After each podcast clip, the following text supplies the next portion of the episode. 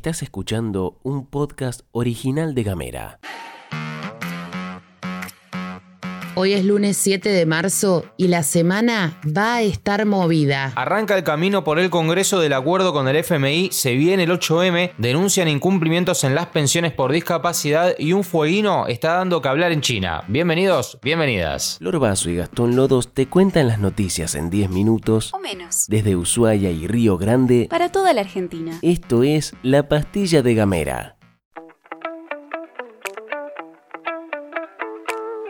Hola pastilleros, pastilleras, ¿cómo les va? Les contamos que el gobierno nacional se encamina a una semana clave porque arranca el proceso del proyecto de acuerdo con el FMI en el Congreso. Hoy el ministro de Economía, Martín Guzmán, va a explicar el acuerdo a la Comisión de Presupuesto de la Cámara de Diputados. El martes la misma comisión recibirá representantes de los gremios y organizaciones sociales, además de empresarios de todos los tamaños. Por otra parte, ese día también irán gobernadores. El miércoles se firmará el dictamen y si es positivo irá el jueves o viernes a ser debatido en la Cámara Baja. Si se logra la aprobación, el proyecto debe ser girado al Senado.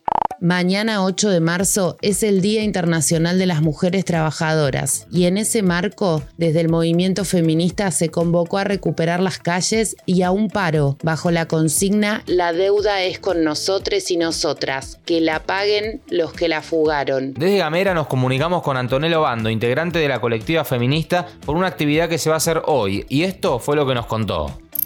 Empezamos el 7 de marzo, el lunes, con una vigilia de 21 a 30 a 0 que vamos a hacer afuera de la DIAT, cita el 9 de julio 833. Vamos a realizar una olla popular, micrófono abierto y diferentes intervenciones artísticas. Es importante que lleven sus recipientes y cubiertos.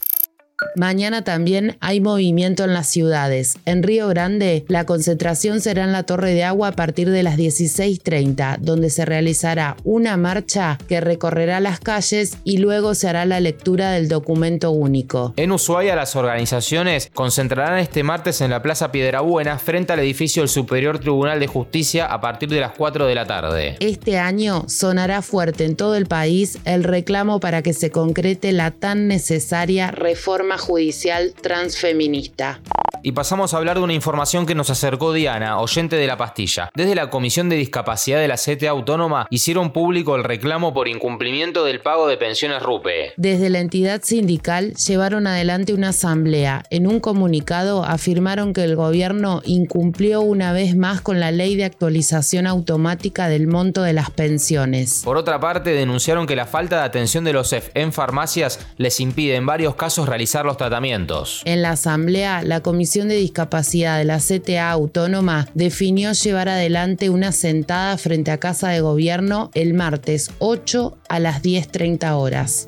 Nos ponemos deportivos para compartir que se están llevando adelante los Juegos Paralímpicos de Invierno Pekín 2022 allá en China y como en casi todos lados tenemos representante fueguino. Nicolás Lima compite en las pruebas de esquí de fondo sentado. El ushuaiense hizo su debut en Juegos Olímpicos superando su marca personal en la carrera de 18 kilómetros. Su próxima presentación va a ser mañana 8 de marzo a las 11 menos 5 de la noche. Tenemos economía, Literatura, y género. Tenemos música, identidad, identidad. y humor. Cuando quieras, donde quieras. Donde quieras. Encontra nuestros podcasts En gamera.com.ar. Que tengas un excelente lunes, que arranques excelentemente bien, re bien la semana. Acordate que podés comunicarte con nosotros al 549-2901-502990. 2901-502990 es nuestro WhatsApp. Nos podés escribir ahí. También podés recibir los contenidos de Gamera. Y si alguien que no los reciba, querés que lo reciba, le pasas ese contacto. 502990. 2901-502990. Que tengas un gran lunes. Nos reencontramos mañana.